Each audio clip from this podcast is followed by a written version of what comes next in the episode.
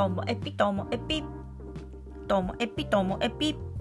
面白から真面目までサクッと聞ける独り言ラジオともエピ。こんにちは。皆さんお元気でしょうか、まあ、今日はですねなんかやっぱりそもそもさみたいな前提条件というか定義というかなんかそういうのが大事だなと思った話です。えっ、とですねあの話し合いの場でまあ、雑談でもいいんですけれどもこの間ちょっと話題になったのが、フードコートに家族で行った時に、まあ、どうやって行動するかみたいな、まあ、本当雑談ですよ。で私は大体行動パターンとしては私が待っていて席を取って待っていて息子や夫が先に自分の好きな食べ物をこうバラバラと買いに行って2人がこう戻ってきてから私が自分の好きなものを買いに行くって言ったらそこにいたメンバーほぼほぼそれに同意してくれたんだけど1人が「えー、そんなのありえない」だってそんなことしたら1人だけ明らかに出てくるの遅いじゃんみたいな。食べ物が。残りの例えば2人がもう食べ始めてるけどまだ来てないとかなるじゃんって言って。でも私はでもそんな差じゃないから気になんないかな。でもまあだったら相手にあ私のも買ってきてでお願いするかもしんないけどとか言って。でその相手方はもう出るタイミング全然違う。食べ終わったぐらい来ちゃうかも。食べ終わっても来てないかもよってすごいそこ出る時間出るタイミングについてこうなんか熱くなってたんですよね。でも私は全然そんなこと気にしてなくていや大した差じゃないじゃんその食べ物出てくるタイミングなんてと思ってて。なんか噛み合わないなと思ってたら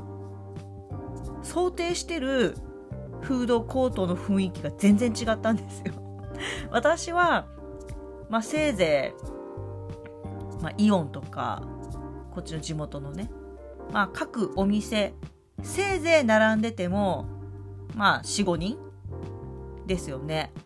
あの一番混雑してる時の北広島の三井とかは想定してませんでした。だけど相手はなんか人気のフードコートでそれこそ全部のお店10人以上並んでるみたいなのを想定したんですよ。そしたらそりゃそうだよねと10人以上どこでも並んでたら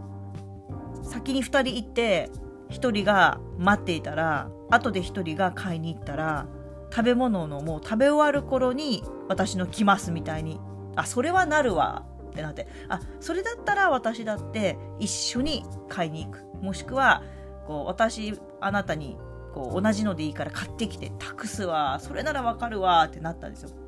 でその時にあそもそもさっていう場面設定同じフードコートって言ってもどういうフードコートなのかっていうのを前提条件を確認してないからあこんな行き違いになったんだなっていうのを思ったんですけどこれは雑談だから良かったもののこういうことってもう会議の場でも議論する場でもすごく起こりうるなって思ったんです。まあ、例えばですよ何かの学校行事こう文化祭とかねについて話し合おうってなった時にもその文化祭のそもそもの目的とか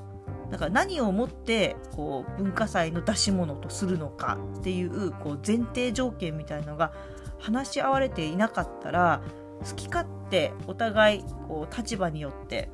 いろんなものが出てきますよね。だって例えば高校で話し合うって言ったら自分の中学校の時の想定してくる人もいればお姉ちゃんから聞いた高校の文化祭ってこういうのっていう人もいれば文化祭なんて分かんないよっていう人もいたりしてまたとしたらこの高校の文化祭とはみたいなところから本当は始まらなきゃいけなかったりするじゃないですか。でもそこが抜けてるがために話が噛み合わなくってでなんかおかしいと思ってから話を戻してそもそもさってなることって多いと思うんですよね。だからそれよりは何でもこう一度定義してから